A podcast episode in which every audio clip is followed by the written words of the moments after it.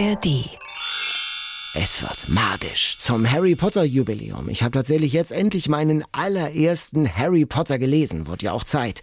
Katharina versucht die Geschichte mit diesem sprechenden Hut konditorinnenmäßig umzusetzen. Ich sag mal lecker, aber mit ausgeprägter Gelb-Grün-Schwäche. Leute, Leute. Und Rufus The Voice Beck erzählt im Interview, wie er die Stimmen für die Harry Potter Hörbücher entwickelt hat und warum er bei einem Harry Potter Quiz wohl keinen Blumenpott gewinnen würde. Jetzt geht's los. Lehnt euch zurück. Vorsicht am Gleis 9 3 Viertel. Der Hogwarts Express fährt ab.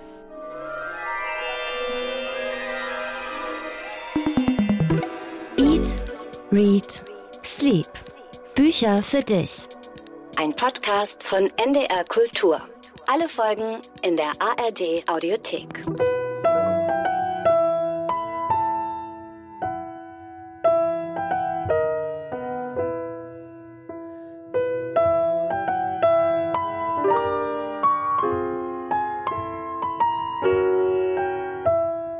Schön, dass es im zehnten Anlauf so gut geklappt hat, Daniel. Übung macht die Meister. Absolut. Aber der Effekt ist eingetreten, ein paar Takte Klavier und schon ist man in Hogwarts. Vor 25 Jahren ist der erste Harry Potter Band auf Deutsch erschienen und das wollen wir hier heute bei Eat With Sleep ein bisschen feiern. Genau, mit einem Harry Potter Schwerpunkt. Und diese Podcast-Folge war für mich ein ganz besonderer Anlass, Harry Potter zum ersten Mal zu lesen. Katharina und ich, wir waren zusammen im Buchladen, haben meinen ersten deutschen Harry Potter gekauft. Und ich habe da bei Instagram viele Tipps bekommen aus der Eat, Read, Sleep Community. Diana hat geschrieben, da kann man Daniel nur beneiden, diese tollen Bücher jungfräulich mit lesenden Augen entdecken zu können. Ihr Tipp, nicht Sonnabendabend damit anfangen, dann dann müsste ich bis Montag warten, um Teil 2 kaufen zu können. Oder Ingrid, da wünsche ich Daniel viel Spaß, möge er genießen. Es wird nie mehr so wie beim ersten Mal. Und Katharina, also eine eine andere Katharina ah. schrieb, zwei Tage einschließen, durchlesen, 14 Stunden schlafen und sich dann fragen, warum zur Hölle man so lange gewartet hat und schnell die anderen Bände hinterherlesen. Ich habe damals, schreibt Katharina, um Mitternacht vor der Buchhandlung gestanden, wenn der neue Harry Potter Band rauskam. Das muss Daniel heute zumindest nicht. Hast du so fiebrig durchgelesen? Wahrscheinlich nicht, weil du den Film ja kanntest. Ich kannte den Plot. Also, es gibt ja die Filme und den einen oder anderen habe ich gesehen und ich war auch im Theaterstück. Und ich sag mal, Harry Potter gehört ja schon so zum popkulturellen Wissen. Natürlich habe ich auch schon vorher mal von Voldemort gehört oder so. Oder von Gryffindor und von Hogwarts und so. Ohne diese Begriffe kommt man gar nicht mehr durchs Leben. Ja, deswegen war es kein ganz jungfräuliches Erlebnis für dich, aber immerhin. Wir sind Daniel Kaiser und Katharina Marenholz und alle 14 Tage erzählen wir euch, welche aktuellen Bücher sich unserer Meinung nach lohnen zu lesen. Und wir reden immer auch über eure Alltime Favorites und da gehört Harry Potter natürlich total dazu, weil dieses Buch einfach viele Menschen richtig nachhaltig beeinflusst hat. Zum Beispiel diese beiden. Hallo liebes Eat, Read, Sleep Team. Wir sind Jessica und Hermine. Und wie man am Namen Hermine schon hört, spielen die Harry Potter Bücher bei uns eine große Rolle. Ich mag Harry Potter sehr, weil die Hermine von Harry Potter so heißt wie ich. Ich habe nämlich während der Schwangerschaft alle Harry Potter Bände nochmal gelesen und konnte dann den Papa von der Hermine davon überzeugen, dass wir unbedingt diesen Namen nehmen müssen. Und jetzt lesen wir zusammen den ersten Band. Viele liebe Grüße. Jessica und Hermine. Oh, das ist ja süß. Ja, irre, oder? Ja. Das, ich möchte wissen, wie viele Leute ihre Kinder nach Harry Potter Helden benannt haben. Also Harry kenne ich jetzt nicht so viel in Deutschland. Und auch Hermine, das ist eigentlich die einzige Geschichte, die ich kenne, aber ja, süß. Aber es gibt auch Leute, die Harry Potter eben nicht kennen. Simone zum Beispiel hat uns geschrieben und explizit darum gebeten, dass wir mal erklären, worum es da eigentlich geht. Also eine kurze Inhaltsangabe für Dummies. Wir könnten hier vielleicht gleich eine Quizfrage oh. anschließen. Erster Satz. Kannst du dich noch erinnern von deiner nicht lange zurückliegenden Lektüre? Oh, ähm, sinngemäß, ähm, äh, Ligusterweg, normale Leute, ähm, Nummer vier, äh, Dursleys. Ah, Sowas in die Richtung. Ja. Wir hören mal ganz kurz zusammen in den Anfang rein. Mr. und Mrs. Dursley Stimmt schon mal. im Ligusterweg ja. Nummer 4 Nummer 4 waren stolz darauf, ganz und gar normal zu sein. Sehr stolz. Sogar. Normale Leute. Normale Niemand Leute. wäre auf die Idee gekommen, sie könnten sich in eine merkwürdige und geheimnisvolle Geschichte verstrecken. Denn mit solchem Unsinn wollten sie nichts zu tun haben. Also Close, Daniel, ganz gut erinnert. Und von dieser Stimme werden wir in dieser Folge noch mehr hören. Aber jetzt erstmal Daniel. Harry Potter für Anfänger. Worum geht's überhaupt in diesem Buch? Also, es geht um Harry Potter. Ach ist so. ein, ja, das ist ein Waisenkind. Der wächst bei seiner Tante und dem Onkel und seinem Cousin auf in einem Wandschrank. Die sind nicht sehr gut zu ihm, die sind sehr böse zu ihm. Also manches verstößt, glaube ich, gegen Genfer Konvention. Was er nicht weiß. You're a wizard, Harry. I'm a what? Er ist der Sohn eines Zauberer-Ehepaars, das von einem Megazauberer, dem bösen Zauberer schlechthin, Lord Voldemort, ermordet wurde. Darf man nicht sagen den Namen? Nee, den darf man nicht sagen. Er Eigentlich sagt nicht. ihn ja ganz Oh häufig. mein Das ist ja Gott. Teil der Emanzipationsgeschichte, dass er den Namen danach herausschreit und sagt, ich habe keine Angst. Und Teil dessen, wenn man, wenn man etwas verschweigt, dann macht man die Angst ja nur noch größer. Und bis dahin muss man immer sagen, du weißt schon wer. Du weißt schon wer. Denn dieser Voldemort, der wollte nicht nur seine Eltern töten, sondern auch ihn. Hat es aber nicht geschafft. Und ist daraufhin zusammengebrochen, hat eine seine Macht verloren. Und von diesem existenziellen Kampf ist nur eines geblieben. Eine Narbe. Auf der Stirn von Harry Potter in Blitzform. Also Harry Potter lebt ein ganz normales, unterdrücktes Leben in seinem Wandschrank. Und am 11. Geburtstag bekommt er plötzlich einen Brief. Und das ist nämlich eine Einladung zur Zauberschule. Und die heißt Hogwarts. Das ist so eine Oldschool-Bildungseinrichtung. Das ist so ein bisschen, man muss sich das glaube ich vorstellen, wie Oxford College hoch 10. Und da gibt es dann auch verschiedene Häuser. Gryffindor, Slytherin, Hufflepuff und Ravenclaw. Ein Glück habe ich dir die entsprechenden Lesezeichen hingelegt, ne? Musstest du nochmal nachgucken jetzt. Nee, grad. ich habe ich hab das alles äh, in einem Rutsch bekommen. Nein, nein, nein, nein, nein, nein, nein. Und Harry entdeckt jetzt bei in Hogwarts seine Identität als Zauberer, findet Freunde, nämlich Ron und Hermine, übersteht erste Abenteuer. Ein Buch übers Erwachsenwerden ist das auch. Ich dachte spontan, er ist ja im Wandschrank und da gibt's ja dieses, äh, diesen englischen Begriff Coming out of the closet. Also man, man kommt aus dem Wandschrank raus. Das bedeutet ein Coming out.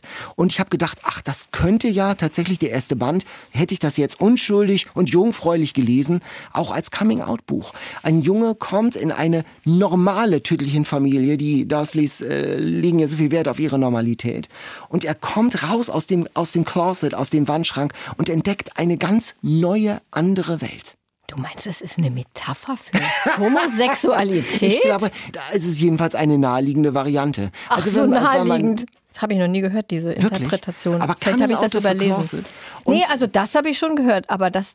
Also, So, dass wir also- jetzt diese übergeordnete Ah. Metapher über das ganze Harry Potter-Universum legen, interessant, aber dafür ist ja Eat, Sleep gut. Neue Metaphern entdecken, Genau. immer wieder gerne. Ich glaube, jetzt haben die Leute, die noch nie Harry Potter gelesen, gesehen oder gehört haben, ungefähren Eindruck, wie es dazugeht. Wir kommen langsam zur literarischen Vorspeise und wir hatten ja schon dreimal im Intuitiv Podcast äh, literarische Vorspeisen aus Harry Potter, weil es sich einfach so anbietet, weil es da auch ähnlich wie bei Enid Blyton sehr viel um Essen geht.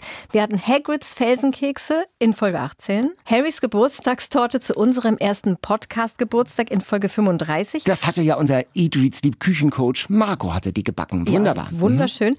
Und Kürbispasteten aus dem Hogwarts Express im letzten Herbst in Folge 74. Und heute habe ich was mitgebracht, was nicht explizit im Buch vorkommt, sondern inspiriert ist. Und es ist etwas für eine Harry Potter Party. Ich habe ja schon sehr viele Harry Potter Partys ausgerichtet. Und jetzt kommst du ein bisschen auch in den Genuss. Ich habe dir auch deinen Platz ein bisschen dekoriert. Ja, total. Also ich fühle mich ein bisschen wie in Hogwarts. das ist schön. Wunderbar. Harry Potter, Konfetti, Eulen, Servierten, Lesezeichen. Diese Briefe, die Eulen sind ja, Eulen sind ja ganz wichtig. Harry hat ja auch eine Eule und Eulen sind in der Zaubererwelt für Kommunikation zuständig, sozusagen die Brieftauben der Zaubererwelt.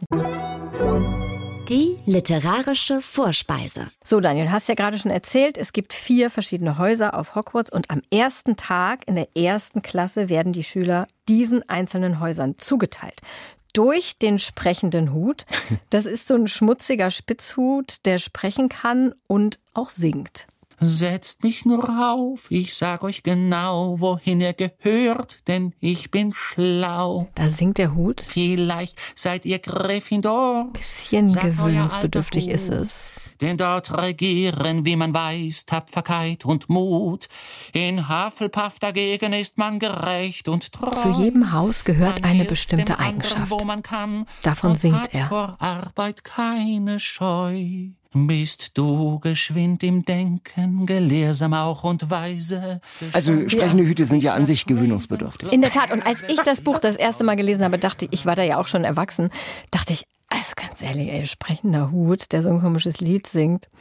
Hm, das ist ja ziemlich am Anfang. Ich war noch nicht so richtig überzeugt von der Geschichte. Aber inzwischen ist es natürlich ikonografisch der sprechende Hut und auch diese Interpretation von Rufus Beck aus dem Hörbuch, aus dem Harry Potter Hörbuch. Wie gesagt, wir hören später noch mehr von ihm.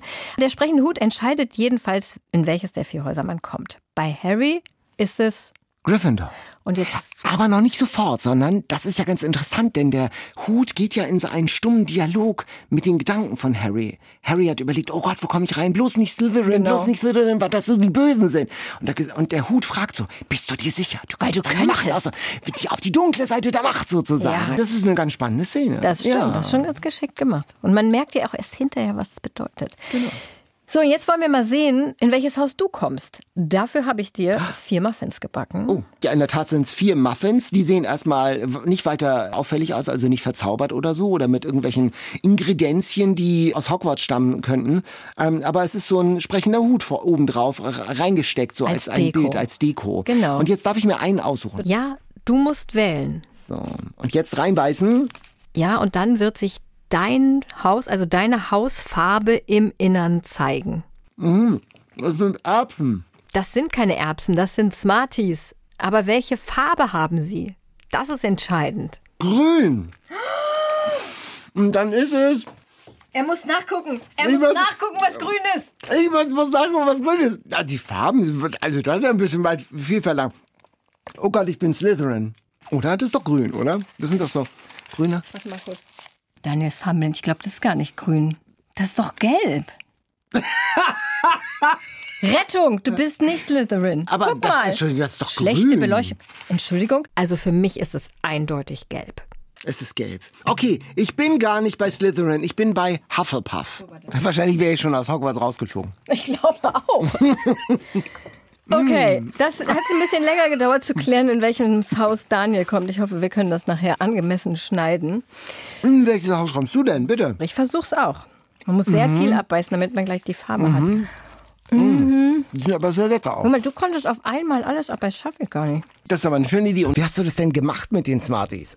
Ich habe Muffins gebacken, die Deckel abgetrennt, ausgehöhlt, also die Muffins, Smarties reingefüllt, die Deckel wieder draufgesetzt und dann Puderzuckerglasur drauf. Fertig.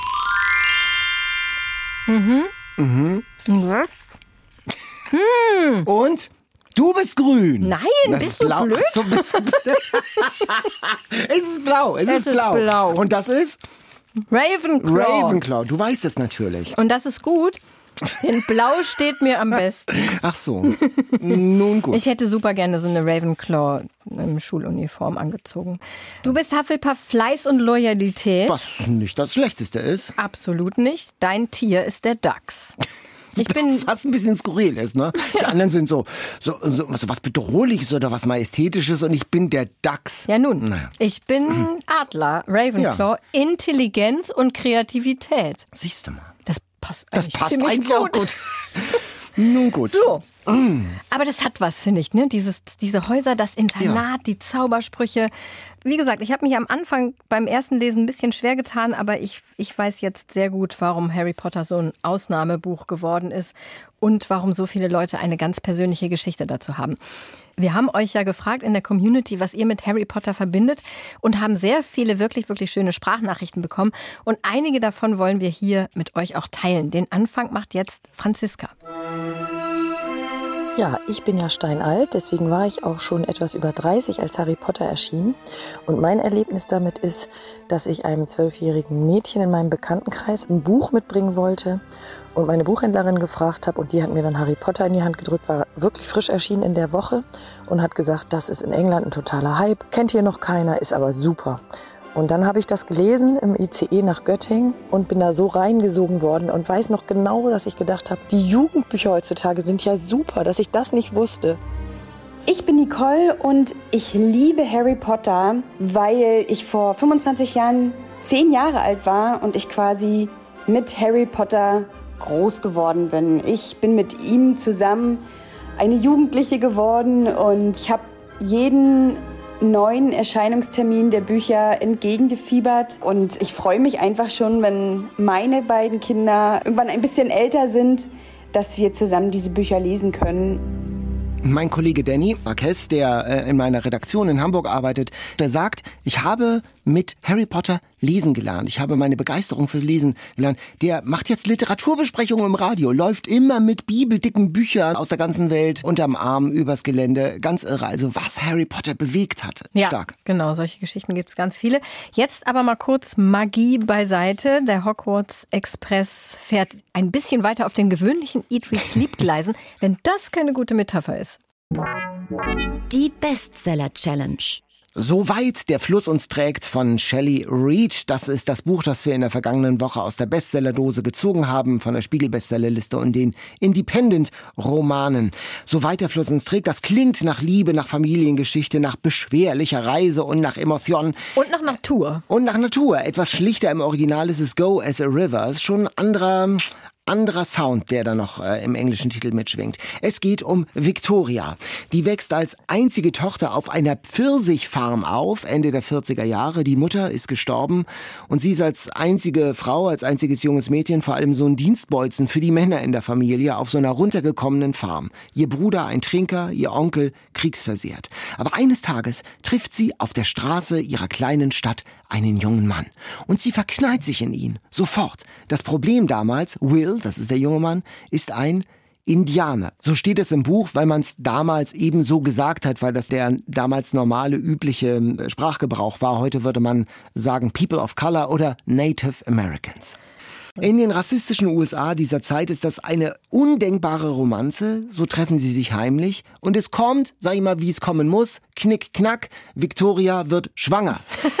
Aber dann, dramatisch, wird Will ermordet und Victoria geht dann Das alleine. kannst du nicht schon alles. Das, das, das, äh, also Ja, das gut, muss das man muss doch man- sagen. ja, das muss man das doch sagen. ja, das und dann geht. Victoria, schleppt sich alleine in eine verlassene Hütte in den Bergen, in dem Schnee. Und da bekommt er unter dramatischen Umständen ihr Kind. Ganz allein, in der Natur. Es wird Winter und mit letzter Kraft schleppt sie sich zurück ins Tal, sieht auf so einer Lichtung ein Paar mit dem Kind, das da picknickt. Sie schleicht sich an und legt ihr Kind ins Auto und lässt es zurück. Und darum geht es. Wird sie ihren Sohn wiedersehen? Wie wird sie ihren eigenen Weg machen? Go as a river, also leben im Fluss, wie ein Fluss einfach weiter fließen.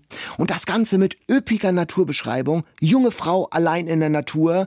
Äh, An was erinnert dich das?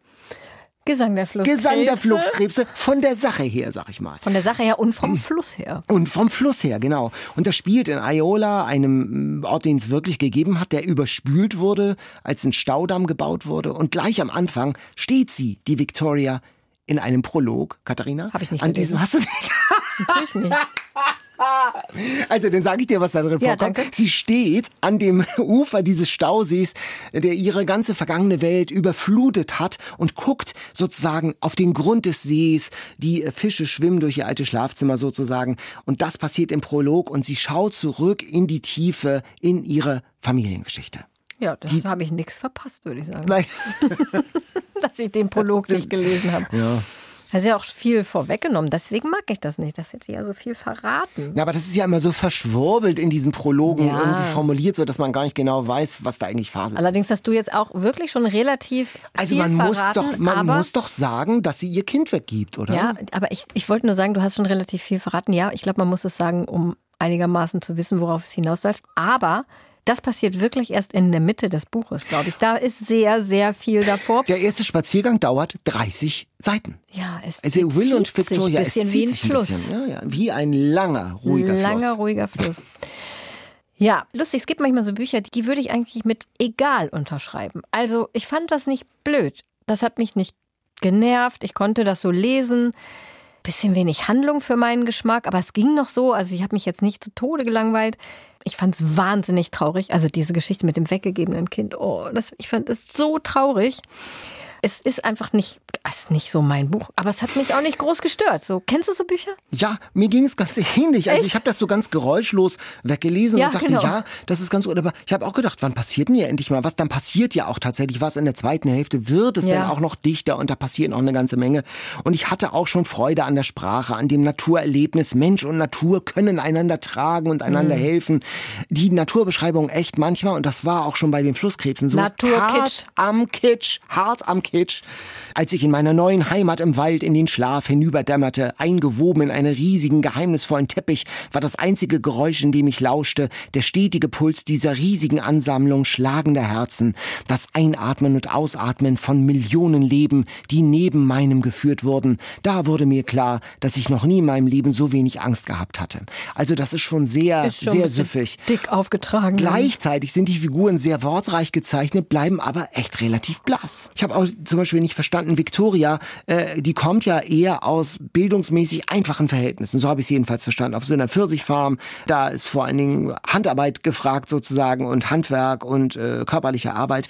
Und die schreibt aber von Natur und ihr schreibt ihr Leben auch wie eine Literaturnobelpreisträgerin. Ja, das war Der ja schon Ton, beim Gesang der Flusskrebse. Auch so, Ja. wo die ja gar nicht lesen und schreiben konnte, dann hat sie es sich irgendwie selbst beigebracht und hat dann innerhalb von kürzester Zeit biologische Fachwerke gelesen. Das fand ich ja auch so mega unglaubwürdig. Ich finde ja, ja, das ist die, der, das, der Ton wackelt so ein bisschen. Ich kann dem, konnte dem nicht so ganz äh, folgen. Ela hat lustigerweise fast dieselbe Meinung wie wir. Sie hat geschrieben, ein gutes, flüssig geschriebenes Buch, bei dem der Funke bei mir einfach nicht überspringen wollte. Keine überraschende Wendung, aber solide erzählte Geschichte mit stellenweisem Kitsch-Alarm. Nicht mehr und nicht weniger. Kann man lesen, muss man aber nicht. Exakt, genau so. Genau. Aber ich kann mir vorstellen, dass viele Leute das wirklich toll finden, weil das einen bestimmten Nervgeschmack trifft, der anders ist einfach als unserer. Julia aus Lübeck zum Beispiel beantwortet im Prinzip unsere Wem schenken wir das Frage. Sie schreibt, es ist keine Seite zu viel oder zu wenig erzählt. Der Hass auf People of Color ist ein großes und wichtiges Thema. Ich habe oft an Harper Lees Wer die Nachtigall stört denken müssen. Das gesamte Buch hat mich begeistert und ist auf jeden Fall, wem schenken, für jeden geeignet, der den Gesang der Flusskrebse auch mochte. Ich habe es genau mir aufnotiert, dass es fast für Fans vom Gesang der Flusskrebse ist. Es natürlich ein anderes Buch, schon klar. Ja, aber so die Tonalität, die Thermik und so, das ist schon ähnlich, ja. Shelley Reed, Soweit der Fluss uns trägt, 368 Seiten ins Deutsche übersetzt von Wiebke Kuhn, ist bei Bertelsmann erschienen für 24 Euro. Ja, und wir hatten für diese Folge eine weitere Challenge, die wir uns selbst gebastelt haben sozusagen. Und zwar Heavy Stuff, also hohe Literatur gegen Urlaubsbücher.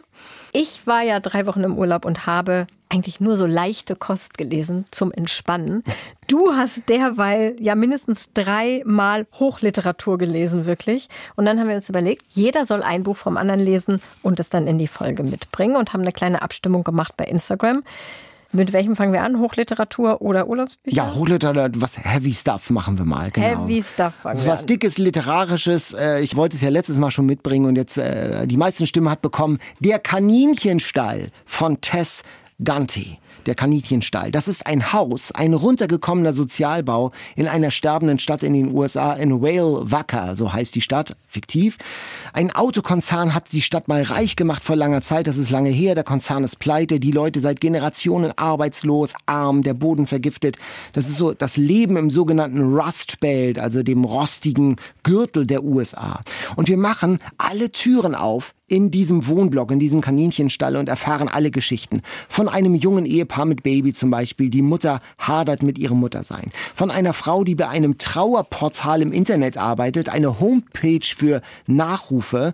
Und dann ist da vor allem ein junges Mädchen. Das ist die Hauptfigur. Blondine oder Blandine. Wie wird die wohl ausgesprochen? Blandine? Blond, Blondine? Blond, Blondine, Blandine Watkins. Whatever. Die äh, ist eine ganz, ist eine 18-Jährige und die ist ein Mega-Fan der heiligen Hildegard von Bingen. Das klingt jetzt alles ganz schräg und so ist dieser Roman, der ist total schräg. Allerdings. Die wohnt in einer WG im Kaninchenstall mit so drei Jungs, ebenfalls wie sie Fürsorge Jugendliche, Kiffer vor dem Herrn.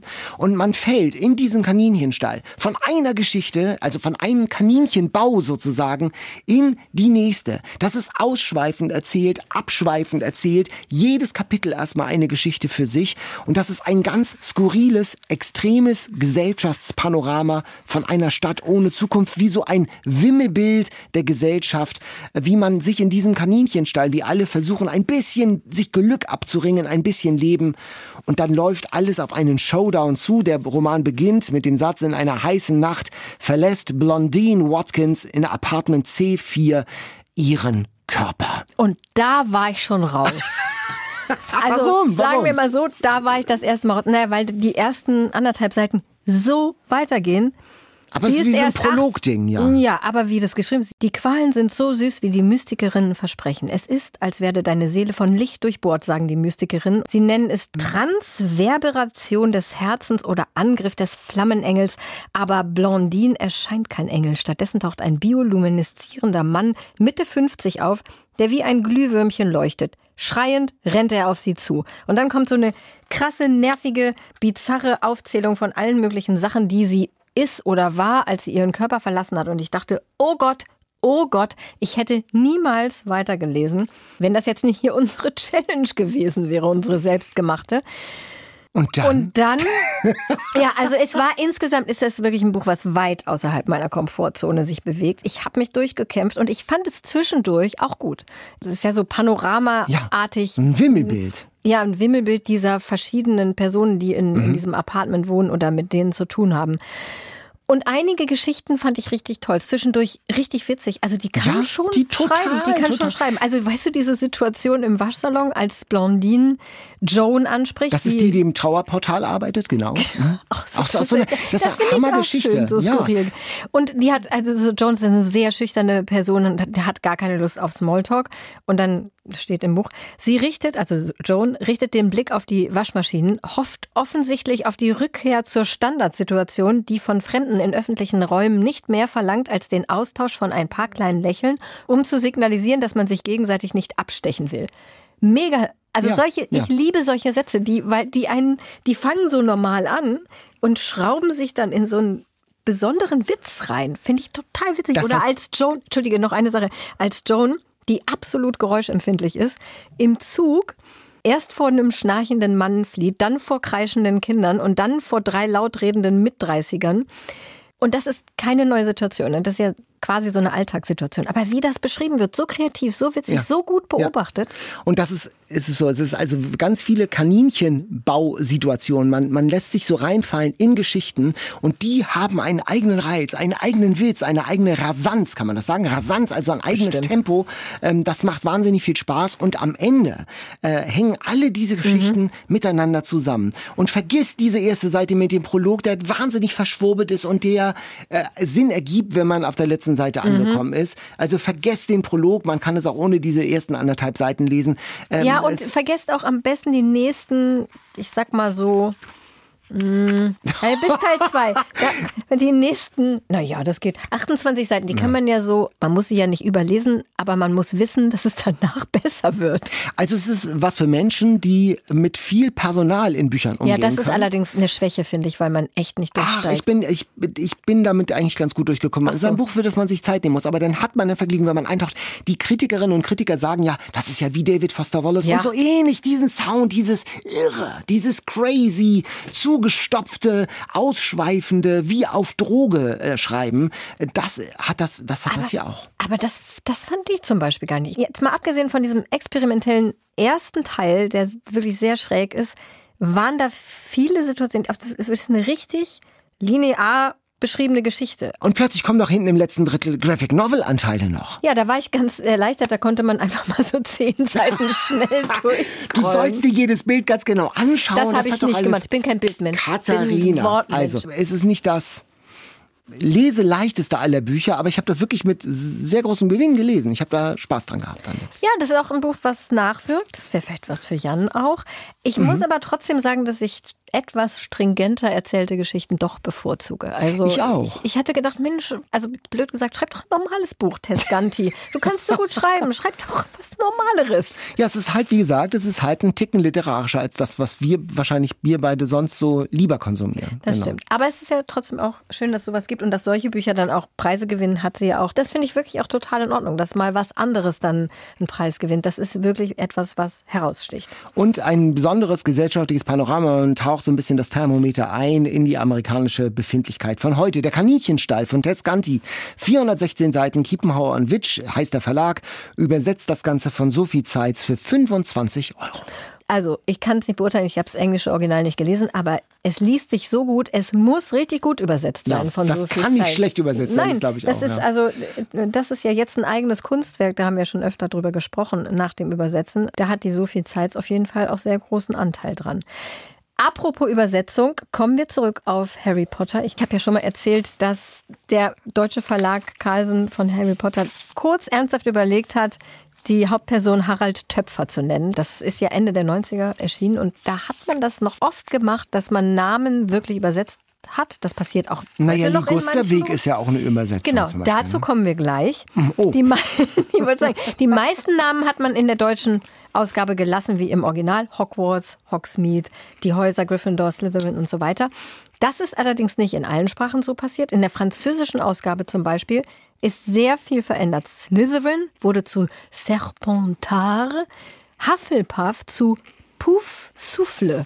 Also, als ich das das erste Mal gelesen habe, ich so, äh, das ist natürlich dieses Onomato, Poetische. Onomatopoetische. Lautmalerische wollten die dann irgendwie ins Französische übertragen. Hogsmeade wurde zu Préolard und Hogwarts entsprechend zu Pula. Dagegen, du hast es gerade kurz angesprochen, die Adresse der Dursleys im Original, weißt du, wie die im Original hat? Leider nicht. Privet Drive. In fast allen Sprachen ist es so geblieben. Auch im Französischen, aber auf Deutsch ist Ligusterweg geworden. Warum? Weil Privet heißt Ligusta auf Deutsch, ist ja eine Pflanze. Auf Französisch heißt Ligusta auch nicht Privé. Also warum sie das nun ausgerechnet gelassen haben, keine Ahnung. Viele Leute haben mit Harry Potter angefangen, Bücher auf Englisch zu lesen. Zum Beispiel Tina, die ihren ersten Harry Potter auf Englisch in Göttingen gekauft hat, hat sie uns erzählt. Da war ich 24 und dann bin ich mit dem Buch damals auf Interrail-Tour gegangen. Wir sind nach Spanien gefahren und ich habe das Buch auf dem Weg gelesen und war total fasziniert und musste unbedingt wissen, wie es weitergeht. Und leider gab es die Bücher aber in Spanien damals noch nicht zu kaufen. Das heißt, ich bin dann extra nochmal über die Grenze nach Frankreich gefahren damals, um mir den zweiten Band zu kaufen. Ich bin Barbara und ich verbinde vor allem zwei Dinge mit den Harry Potter Büchern. Zum einen sind es die einzigen Bücher, die ich freiwillig im englischen Original gelesen habe, weil die englische Ausgabe natürlich eher herauskam als die deutsche Übersetzung.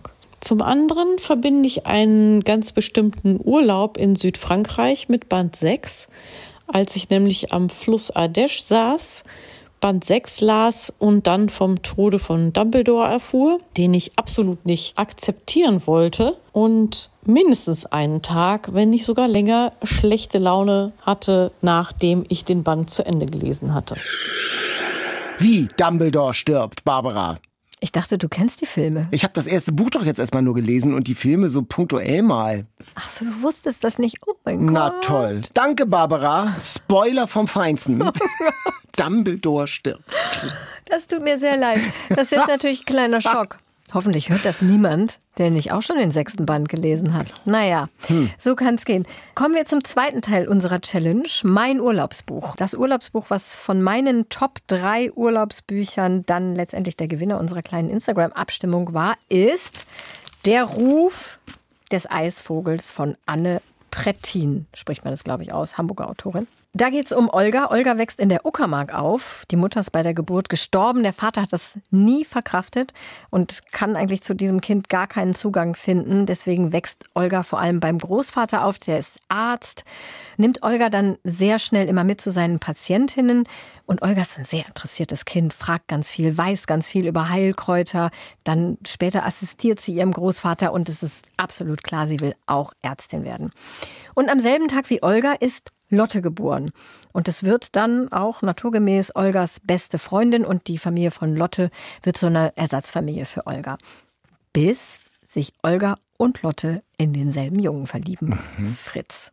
Und diese ganze Geschichte wird auf zwei Ebenen erzählt, also diese klassische Vergangenheitsaufbereitungs-Parallelmontage. Diese Art habe ich, glaube ich, drei Bücher im Urlaub gelesen. Ähm, es ist immer so, in der Gegenwart beschließt irgendeine Enkelin, Tochter, Patenkind, Sohn, was weiß ich, dass jetzt mal dringend die Vergangenheit der Familie aufgearbeitet werden muss. Meistens, weil er oder sie ein Tagebuch, Brief, Koffer, Kästchen, Schlüssel gefunden hat.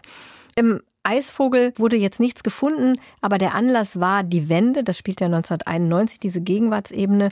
Und Olgas Tochter und Enkelin schenken ihr eine Reise in die Uckermark, weil man da jetzt eben wieder hinfahren kann. Und die beiden wollen jetzt mal sehen, wo ihre Mutter bzw. Oma aufgewachsen ist. Und dann kommt bei Olga halt die ganze Vergangenheit wieder hoch. Daniel, wie sehr entspannend war es, mein Urlaubsbuch zu lesen. Entspannt ja nicht, sondern ich war gleich äh, dem ersten Kapitel mit der Geburt von Olga. Die Mutter stirbt und nicht, weil äh, es ist ja nicht Olga schuld gewesen, sondern die Schuld des Vaters. Der ist ja Arzt und Gynäkologe und hat da versagt, hat richtig ekelhafte Behandlungsfehler gemacht.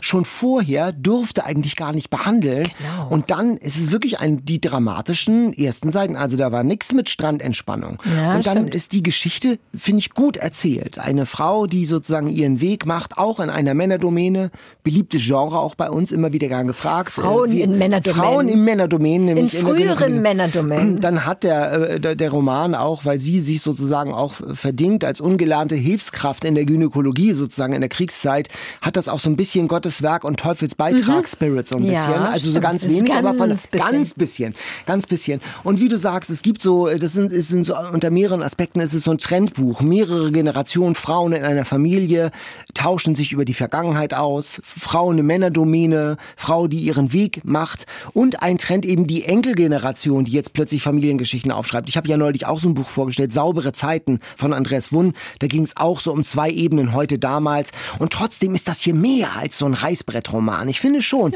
ähm, dass das einen mitnimmt in die Kriegszeit und an den richtigen Stellen ballt man die Faust vor Wut, weil man diese Ungerechtigkeit nicht ertragen kann. Ich fand das schon wirklich sehr schön erzählt, der Ruf des Eisvogels. Auch der Eisvogel natürlich eine Metapher. Und äh, aber eine ganz wunderschöne Metapher auch, die auch mit Witz nachher gebrochen wird, ohne zu viel zu verraten. Sollen wir sagen, was, warum Eisvogel? Das ist ja eigentlich- eigentlich ein Tick zu esoterisch für mich. Es heißt, eine See die Seele eines Menschen wiegt 21 Gramm, weil man irgendwie Menschen vor dem Tod und nach dem Tod gewogen hat und es fehlten 21 Gramm. Und 21 Gramm wiegt auch ein Eisvogel. Und deswegen ist Olga überzeugt, dass ihre Mutter, immer wenn sie einen Eisvogel sieht, zu ihr zurückkommt. Genau. Bisschen zu ESO für mich, aber auch ein bisschen niedlich. Der Ruf des Eisvogels, Anne Prezin. 464 Seiten, 22 Euro erschienen bei Lübbe. Ja, und wir haben ja gesagt, das ist so eine Machart, dieses Parallelmontage Mhm. Enkelin entdecken Vergangenheit und ich habe sehr viel davon gelesen. Und das ist eines der guten, weil Ja. die Geschichte funktioniert Ja. und es ist auch überraschend am Ende. Es ist nicht so, dass man von Anfang an weiß, mhm, sondern, also mich hat es ein bisschen überrascht. Ja, ich war Ende. auch überrascht. Es gibt also einen Familientwist. Den wir natürlich nicht Auf gar verraten. keinen Fall. Und da- das äh, lässt einen ganz anderen Blick auf die ganze Geschichte werfen. Das ist differenziert schön. Die Figuren sind interessant. Man zittert mit Olga mit und fragt sich, warum sie sich mit Lotte zerstritten hat. Zurück zur Magie, zurück zur Harry Ja. Potter Magie. Vom Eisvogel zur Eule. sozusagen. Ja, wir haben es hier schon mehrfach gesagt. Harry Potter war in allen Ländern ein Riesenerfolg. In Deutschland kam aber noch was Besonderes dazu, das für viele super wichtig war. Zum Beispiel für diese beiden Fans. Ich bin Christina und ich liebe Harry Potter einfach, weil es ein glücklicher Teil meiner Kindheit war, den ich als introvertiertes Kind ohne andere Menschen in meiner Fantasie verbringen konnte. Ich habe die Erstauflagen alle im Regal. Ich schlafe immer noch mit der Stimme von Rufus Beck ein. Und ich könnte weinen, wenn ich an meinen Besuch in den Studios in London denke, weil das einfach so, so großartig war. Harry Potter ist einfach viel mehr als ein Buch für mich. Also das ganze Universum ist einfach Band für Band Teil meines Herzens geworden. Ich bin Eva und habe das erste Mal von Harry Potter im Jahr 2000 in den Nachrichten gehört, als die Menschen in den USA Schlange standen, um den vierten Band zu erhalten. Daraufhin kaufte ich mir erstmal Band 1 und in der gleichen Woche noch Band 2 und 3 und war sofort von der Geschichte begeistert. Ich ging dann hochschwanger zu einer Harry Potter Lesenacht, um zum erstmöglichen Termin den Feuerkelch zu bekommen. In dieser Zeit bekam meine Tochter eine Überdosis Harry Potter im Mutterleib ab. Sie konnte später noch nicht lesen, konnte aber den Inhalt teilweise wortwörtlich auswendig, weil sie jeden Abend mit den Hörbüchern von Rufus Beck eingeschlafen ist. Noch heute kann sie kein Harry Potter Buch lesen, ohne seine Stimme zu hören. Eva, Ja. super. Die Stimme von Rufus Beck. Wir haben sie hier im, in dieser Podcast-Folge schon zweimal gehört und wollen sie jetzt aber nochmal richtig hören. Heute zu Gast bei Eat, Read, Sleep. Rufus Beck, hallo. Grüß Gott, hallo. Rufus Beck, Schauspieler, Hörbuch, Hörspiel und Synchronsprecher und die Stimme aller Harry Potter Charaktere. Können Sie sich erinnern, wie war das? Ich habe jetzt gerade meinen ersten Harry Potter gelesen für diese Folge. Ich kannte nur die Filme. Ich habe das erste Buch gelesen. Können Sie sich an Ihren ersten Kontakt mit Harry Potter erinnern? Ich glaube, das war 1999. Da hat mich der Hörverlag angefragt, ob ich ein Hörbuch einsprechen möchte, ein Kinderbuch. Dann habe ich das gelesen und ich fand dieses Buch ganz wunderbar, sehr witzig. Es ist ja nicht so oft, dass man in der Literatur beim Lesen lachen muss, aber ich habe sehr viel lachen müssen. Und dann habe ich mich mit dem Hörverlag in Verbindung gesetzt und gesagt, ja, ich würde das gerne machen. Eine kleine Bedingung habe ich. Ich finde das nämlich sehr witzig und da erinnern mich einige Figuren an real existierende Charaktere.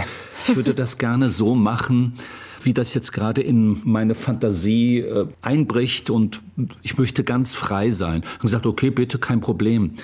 Ich nehme an, Jahre später hätten sie das nicht mehr erlaubt, weil dann will man mehr Kontrolle haben.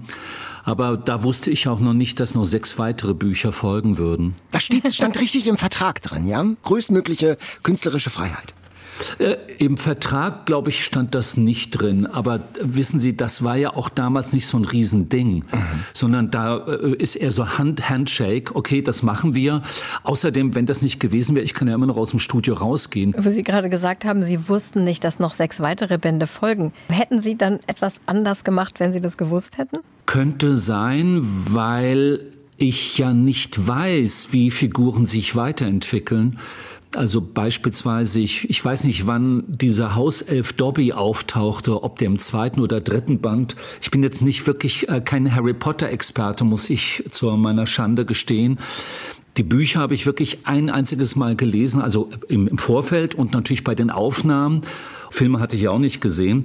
Jedenfalls zum Beispiel gibt es einen Hauself Dobby, und der hat eine extrem hohe Stimme. Gibt es auch psychologische Gründe dafür, warum der sie so klingen muss, weil der auch ein bisschen nervt und gleichzeitig einem leid tut. Aber es könnte ja sein, dass der in irgendeinem der Folgebände auf einmal eine Hauptfigur wird.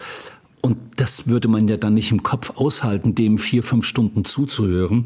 Also bin ich nicht sicher. Wenn ich gewusst hätte, dass da noch sechs weitere Folgen, hätte ich wahrscheinlich gesagt, ja, wie entwickeln sich denn die Figuren? Und da hätte jeder, hätte selbst Joanne Rowling mir nicht sagen können, ja, sie weiß ganz genau, was da passieren wird.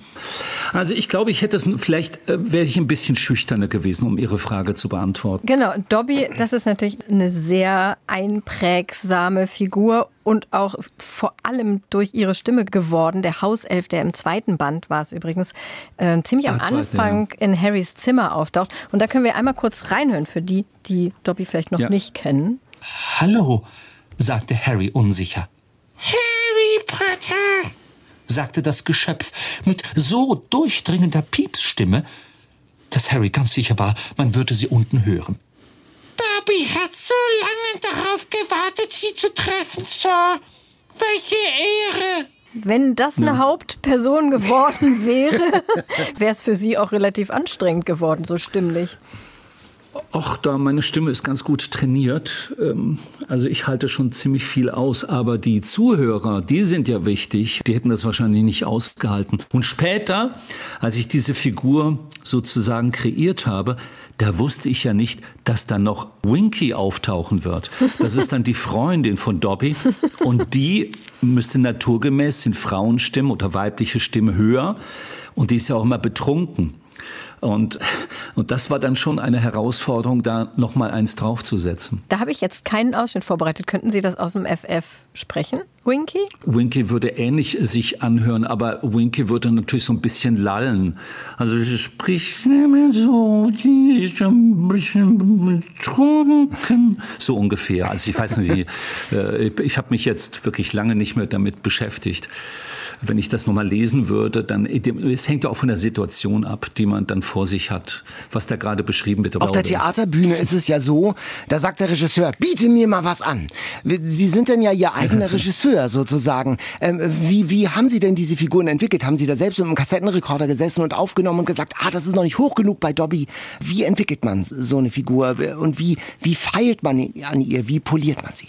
Ich probe nicht gerne. Ich bin einfach gerne wirklich direkt auf der Bühne und ähm, mache das am liebsten. Aber manchmal muss natürlich geprobt werden. Aber bei Harry Potter habe ich eigentlich nicht geprobt. Das Einzige, was ich gemacht habe, ich habe abends meinen Kindern ähm, vorgelesen und im Kopf es habe ich das wie so ein Schatz behütet. Ich hatte so eine Vorstellung davon und ich hatte immer Angst, dass wenn ich das jetzt zu Hause ausprobiere, dass es mir nicht gefällt und dass ich dann vom Hütchen aufs Stöckchen komme und immer weiter probiere und dann unsicher bin, sondern ich dachte, naja, wenn ich im Studio bin, aus dem Bauch heraus entscheide, dann wird das schon irgendwie stimmen. Ich muss aber dazu sagen, ich hatte eine genaue Vorstellung, wie diese Figuren ausschauen. Also ich wusste, Hagrid beispielsweise, der Waldhüter, der ist eher so in Hamburg angesiedelt, also sagen wir mal Norddeutschland. Und das ist natürlich ein riesengroßer Mensch, der muss eine sehr tiefe Stimme haben. Und ich kenne halt so einen, der eine Harley Davidson fährt, wirklich schweres Motorrad, den ich kenne. Und den habe ich so ein bisschen als Vorbild genommen, auch wenn er natürlich nicht zu 100 Prozent jetzt dieser Figur, diesem Hagrid mhm. entspricht, weil Hagrid ist eine faszinierende Figur weil er ist ja erstmal furchteinflößend und gleichzeitig steckt in diesem Riesenkerl, in dieser drei Meter Figur, der mit Motorrad ja auch ankommt, steckt ja ein Kinderherz. Das ist ja wirklich ein bezaubernder Mensch, der merkwürdige Hobbys hat. Also wie gesagt, ich hatte mir bei vielen Figuren reale Menschen als Vorbild genommen und wenn Sie von Ihrer Familie erzählen oder von Freunden oder von Urlaub, haben Sie auch genaue Bilder vor Augen und dann wissen Sie, wie die ungefähr klingen. Das muss ja nicht absolut authentisch sein. Aber so habe ich das gehalten. Man könnte sagen, ich hatte bei Harry Potter ein Fotoalbum, ein Familienalbum im Kopf. Und damit bin ich ins Studio gegangen. Sie haben ja schon angedeutet, dass Sie bei so einem Harry Potter Quiz wahrscheinlich nur eher im soliden Mittelfeld wahrscheinlich landen würden. Oh, Wie ich glaube, ganz unten. Ganz unten. Wie ist denn das in dem Kontakt mit den Fans, die ja alles wissen? Äh, ja, ich lasse das, ich sage das doch auch immer. Ich sage, mein Gott, ähm, was? Ach, das passiert? Ah ja, toll. Wie geht der Zauberer nochmal? Ah, ich empfinde mich, es ist jetzt vielleicht sehr hochgestochen, aber, oder ich empfand mich mehr so als Medium. Nicht, dass ich jetzt in Trance war, aber ich bin in das Studio gegangen und das braucht natürlich hohe Konzentration und es macht mir sehr viel Spaß, in die Geschichte einzutauchen. Aber es ist ein bisschen so, als ob man in den Wald gehen würde, würde sich jeden einzelnen Baum ganz genau angucken, den umarmen, erfassen mit allen Sinnen, ja, und dann geht man aus dem Wald raus und hat keine Ahnung, wie der Wald aussah. Und so ging es mir mit Harry Potter. Ich war so im Mikroskopischen drin, dass ich manchmal das Gesamtbild nicht so gesehen habe sondern das Ding musste ja auch irgendwann mal fertig werden. Ich glaube, der letzte Band war über 1000 Seiten und mhm. das sind dann, glaube ich, so 28 CDs. Und da habe ich nicht noch mal reingehört, weil diese Arbeit war sehr herausfordernd, so zeitlich gesehen, auch von der Kondition her. Und ich bin sehr gerne lange im Studio. Ich mag ja diese Atmosphäre des schalltoten Raumes. Und dann wusste ich hinterher, ich habe alles gegeben, aber ich wusste dann gar nicht mehr, wie war denn die Geschichte. Ich kann das gut, ich kann das gut nachvollziehen. So geht es mir auch oft beim Vorlesen, dass man sich ja. dann irgendwie so auf einer anderen Ebene so ein bisschen ausklingt. Aber ja. wo Sie gerade die Veranstaltungen angesprochen haben, also das Hörbuch, muss man sagen, alle Harry Potter Hörbücher sind ein riesiger Erfolg, ohne Ende Preise bekommen und das hätte auch niemand für möglich gehalten. Und es gab dann eben auch Veranstaltungen, wo Sie Rufus Beck Beck auch, ich sage jetzt erstmal, gelesen haben. Und ich bin mal zu einer solcher Veranstaltung gegangen mit, okay. mit meinem Sohn, riesiger Fan. Und ich dachte so, ja, na gut, dann gehen wir halt mal zu einer Hörbuchlesung.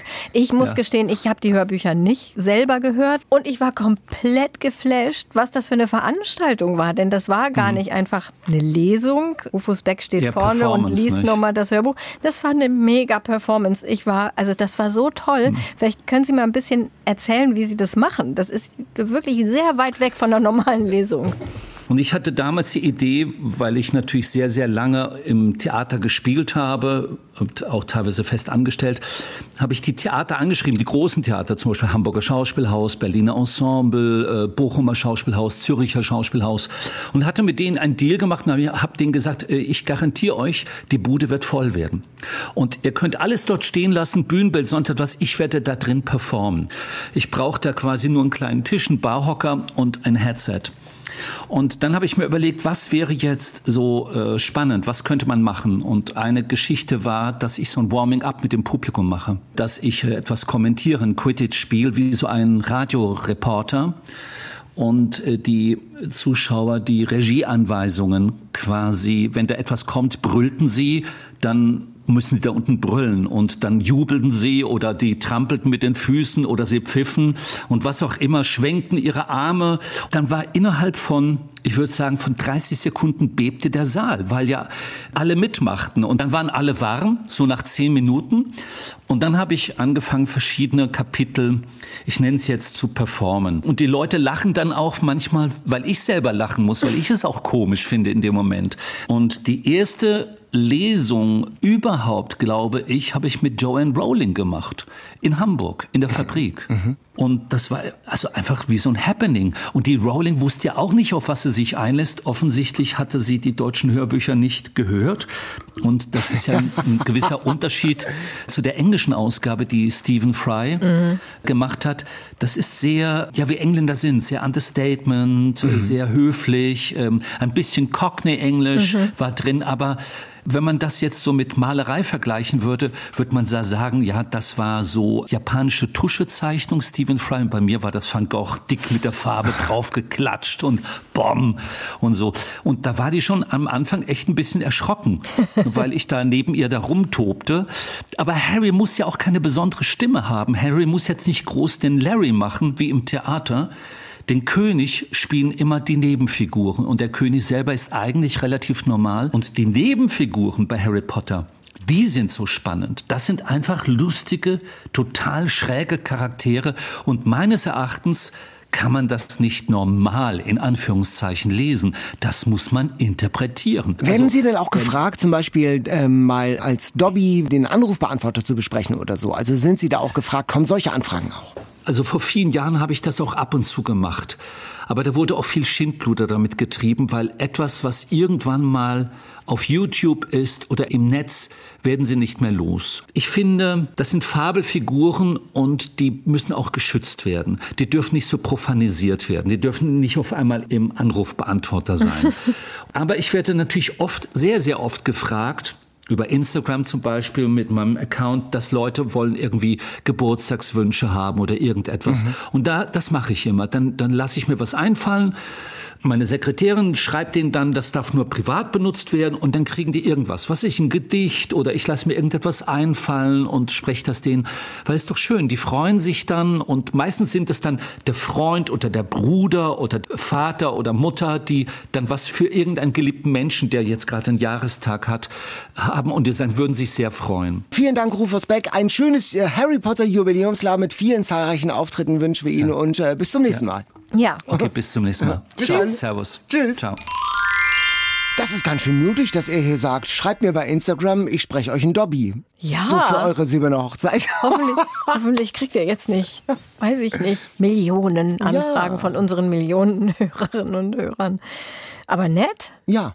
Dass er das, dass, macht. dass er das macht. Das ist wirklich, äh, das ist wirklich äh, stark. Und äh, da- dass es ein irrer Erfolg ist und dass es eben nicht nur Vorlesen von Buch ist, sondern dass es wirklich eine Kunstform ist, so ein Hörbuch zu machen. Dass es da schon eines besonderen Spirits auch bedarf und einer besonderen Vorbereitung. Irre. Ja, und wie viele Möglichkeiten es ja jetzt letztendlich auch gibt, ähm, Harry Potter zu begegnen. Natürlich die Bücher, Mhm. da gibt's ja auch inzwischen ganz viele verschiedene Ausgaben, so Schmuckbände mit wirklich toll gestalteten Bildern, Hörbücher, die Filme und auch das Theaterstück. Ja, Harry ich war Potter. schon drin. Ich auch. Ich habe die kurze Version, es gab einmal das zweiteilig, da musste man ja an zwei Tagen. ja, war ich. warst du- Nee, nicht an einem Tag, aber mit einer so, sehr langen Pause. Pause und ich habe es jetzt einteilig gesehen. Und das ist toll, dass ja der erwachsene Harry Potter, dessen Sohn dann äh, nach Hog- Hogwarts kommt und die alten Konflikte brechen sozusagen wieder auf. Und das ist ganz spannend gemacht mit Zaubertricks. Bei einigen, also wenn was auf der Bühne fliegt, dann ahnt man schon, dass da irgendwo ein Faden ist. Aber es gab so ein paar Tricks, wo ich gedacht habe, wie machen die das denn? Habe ich Total. jetzt nicht verstanden. Das ist total unglaublich. Ja. Und es ist sehr kurzweilig und es ist auch eine Geschichte übers Erwachsenwerden. Ganz berührend auch. Ja, jetzt gibt's ja nur noch die kurze Version. Ich habe die lange Version gesehen und ich dachte, oh Gott, zweimal, weiß ich nicht, zweieinhalb Stunden oder so. Und ich langweile mich sehr schnell im Theater. Und es war super. Ich habe mich keine Sekunde in diesem langen, langen Theaterstück gelangweilt. Wirklich nicht. Es war ja, richtig toll. es ist nicht ganz billig, das ist so das Ding. Ne? aber jetzt ist ja ein bisschen günstiger. Ja, es ist ein bisschen geworden. günstiger, aber also man wird schon sagen, also ich habe noch niemanden getroffen, der drin war und der gesagt hat, irgendwie, nee, das war nix. Also das sind Ja. wirklich, es kommen ja Leute aus dem ganzen deutschsprachigen Europa, die mal Ja. das erleben wollen. Das Und ich meine, ich muss jetzt hier keine Werbung fürs Theaterstück machen, aber ich finde wirklich, also das war sehr teuer, als noch dieses zweiteilige lange war. Ich finde, die Preise sind jetzt, wenn man das mal mit anderen Dingen vergleicht, dafür, was die da leisten, schon angemessen. Kann man das so was sagen im Podcast? Kann man schon mal sagen, oder? Ich finde es schon angemessen. Mhm. Da wird einem richtig viel geboten. Also es wird richtig viel geboten und es gibt auch ganz viel Merchandising, also so Zauberstäbe aus Muss ja Schokolade nicht und so muss man nicht kaufen. Also schon auch so eine kleine liebevoll gemachte Welt. Das ist ja in den Großmarktteilen in Hamburg, da wird ja Obst und Gemüse verkauft und dann plötzlich boom, Harry Ja, Potter. Die Umgebung ist ein bisschen unsexy, muss ich sagen. Nein, ich finde das gerade so. Oh. Ist ja, das ist doch gerade, das ist doch wie in diesem Bahnhof mit dem Kreisneuner Viertel. Plötzlich in der Unwirtlichkeit eines Großmarktes, boom, kommt plötzlich die Zauberwelt. Das ist doch wie im Buch. Das ist doch Harry Potter. Na gut, okay. Ich dachte, also als ich dann, ich musste ja auch eine sehr lange Pause da verbringen und als ich dann Ja, da so saß zwischen irgendwelchen Industriebauten, dachte Das ich stimmt, so, da kann man sonst hier nicht hätte viel man noch machen. ein bisschen mehr Deko, wäre jetzt hier Ja, draußen schön gewesen. Naja, egal. Ja, alle, die uns regelmäßig hören, die wissen es, an dieser Stelle käme jetzt in einer normalen Folge der All-Time Favorite. Aber hier reden wir ja schon seit Stunden über euren All-Time Favorite. Ja, und deswegen machen wir es uns leicht und hören an dieser Stelle einfach nochmal vier junge Fans, bei denen ich ziemlich sicher bin, dass Harry Potter ihr All-Time-Favorite bleibt, auch wenn sie später erwachsen sind. Den Anfang macht Emilia, sie ist 14. Harry Potter war das erste Buch, was ich eigenständig gelesen habe, als ich in der Grundschule war. Ich mag Harry Potter, weil diese magische Welt ja in der unseren existiert und es deswegen immer eine Chance gibt, dass sie wirklich existiert. Hallo, ich bin Annika und zwölf Jahre alt. Ich liebe Harry Potter, weil die Bücher und Filme so spannend sind und weil das alles so echt wirkt. In Herbstferien wollen wir nach Schottland und da mit dem Hogwarts Express fahren. Ich heiße Ellen und ich mag Harry Potter, weil es die Autorin unter anderem geschafft hat, trotz der Fantasy-Welt auch noch reale Situationen einzubauen, die es halt auch in der wirklichen Welt gibt. Außerdem finde ich, kann man sich gut mit den Charakteren identifizieren. Hallo, ich bin Alina und ich bin zwar schon 16, aber ich habe Harry Potter schon in meiner Kindheit super doll geliebt. Einfach weil es sich jedes Mal so anfühlt wie nach Hause kommen für mich, weil die Charaktere alle so toll und tiefgründig sind und man so mit denen mitfühlen kann und einfach diese Welt so zauberhaft ist und man sich immer vorstellen möchte, dass man selber da nach Hogwarts kommt und noch seinen Brief bekommt und es fühlt sich jedes Mal so toll an. Es gibt einen Hogwarts Express in Schottland? Ja, das ist, ähm, das ist so ein alter Dampf. Okay, Lok, mhm. Das ist nicht wirklich ein Hogwarts. Ach so, der ich- fährt gar nicht nach Hogwarts. Ach so. Nein, der fährt nicht nach Hogwarts, aber der fährt über diese berühmte Brücke, die man auch im Film sieht. Und die war neulich kaputt. Da konnte der nicht fahren. Das war bestimmt eine mega Enttäuschung Mhm. Ist ja ganz interessant. Touristen. Hamburg Tourismus hat neulich auch so eine, äh, habe ich neulich gesehen, auf so einer Internetseite gesagt, wie viel Harry Potter steckt in Hamburg. Und da werden so die absurdesten Orte, die so ein bisschen älter aussehen, mit Hogwarts in Verbindung gebracht. was, Das welche denn? Bergedorfer Schloss. wirklich, wo man auch so denkt, Leute, also das tut ja nun wirklich nicht Not. Oder ähm, mit, mit, mit der Eulen, da haben sie den Hagenbecks Tierpark. Wirklich? Das als, als, Harry Expedition. Potter Ort. Aha, Also, okay. Guck mal, und jetzt sehe ich hier gerade hinter die ganzen Muffins, äh, hast du mir noch eine Harry Potter Brille hier rauf? Die Ja, muss ich mal aufsetzen. kannst du mal Brillen. aufsetzen. Und Jetzt Aber die ist sehr klein. Nee, also jetzt nicht. Aber sehr schön. Sehr schön. Moment. Es fehlt nur noch die Narbe. Expelliarmus! zack, Narbe. So, zack. Ja, vielen Dank euch allen für die Sprachnachrichten. Wir konnten natürlich leider nicht alle unterbringen, aber immerhin haben wir ein paar aus der Community gehört, die mit uns geteilt haben, was sie mit Harry Potter verbinden. Und damit kommen wir zum Harry Potter Quiz. Wie Harry Potter Quiz. Also ich habe auch eine, eine Harry Potter Frage, aber nicht nur. Es könnte sein, dass ich zwei Harry Potter Fragen habe. Das Quiz. Meine Harry Potter Frage habe ich von Katrin. Das ist eine Fun Fact Frage, Ah. die weißt du bestimmt auch. Wie heißen Zauberstäbe in der französischen Version von Harry Potter? Heißen die Tour de Miracle, Baguette Magique oder Croissant Mystérieux? Lustig, das knüpft ja an das an, was wir vorhin besprochen Genau. haben. Was war nochmal das erste? Tour de Miracle, Baguette Magique oder Croissant Mystérieux? Also ich würde, glaube ich, A sagen, obwohl Baguette Magique sehr schön ist auch. Ich gehe auf A. Du Tour sagst den Tour, de Tour de. Miracle statt Tour de Eiffel. Äh, ja, nee, es ist tatsächlich das Baguette. Wirklich? Baguette Magique. Ach, das Baguette Magique. nicht. Ja. Baguette Magique. Also die Franzosen. Die Franzosen. Hoffentlich, ob J.K. Rowling das weiß. Magisches Baguette, also. Magisches Baguette. Hm. Vielen Dank, Katrin, für die schöne Quizfrage. Haben Franzosen, muss ich nachher mal recherchieren, haben Franzosen kein normales Wort für Zauberstab?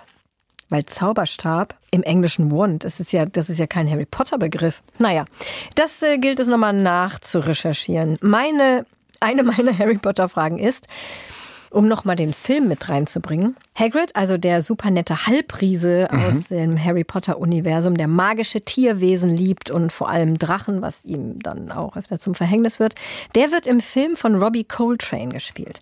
Welcher Schauspieler hätte die Rolle gern gehabt, hat extra hingeschrieben und gesagt, ich möchte gern Hagrid sein vor dem ersten Film.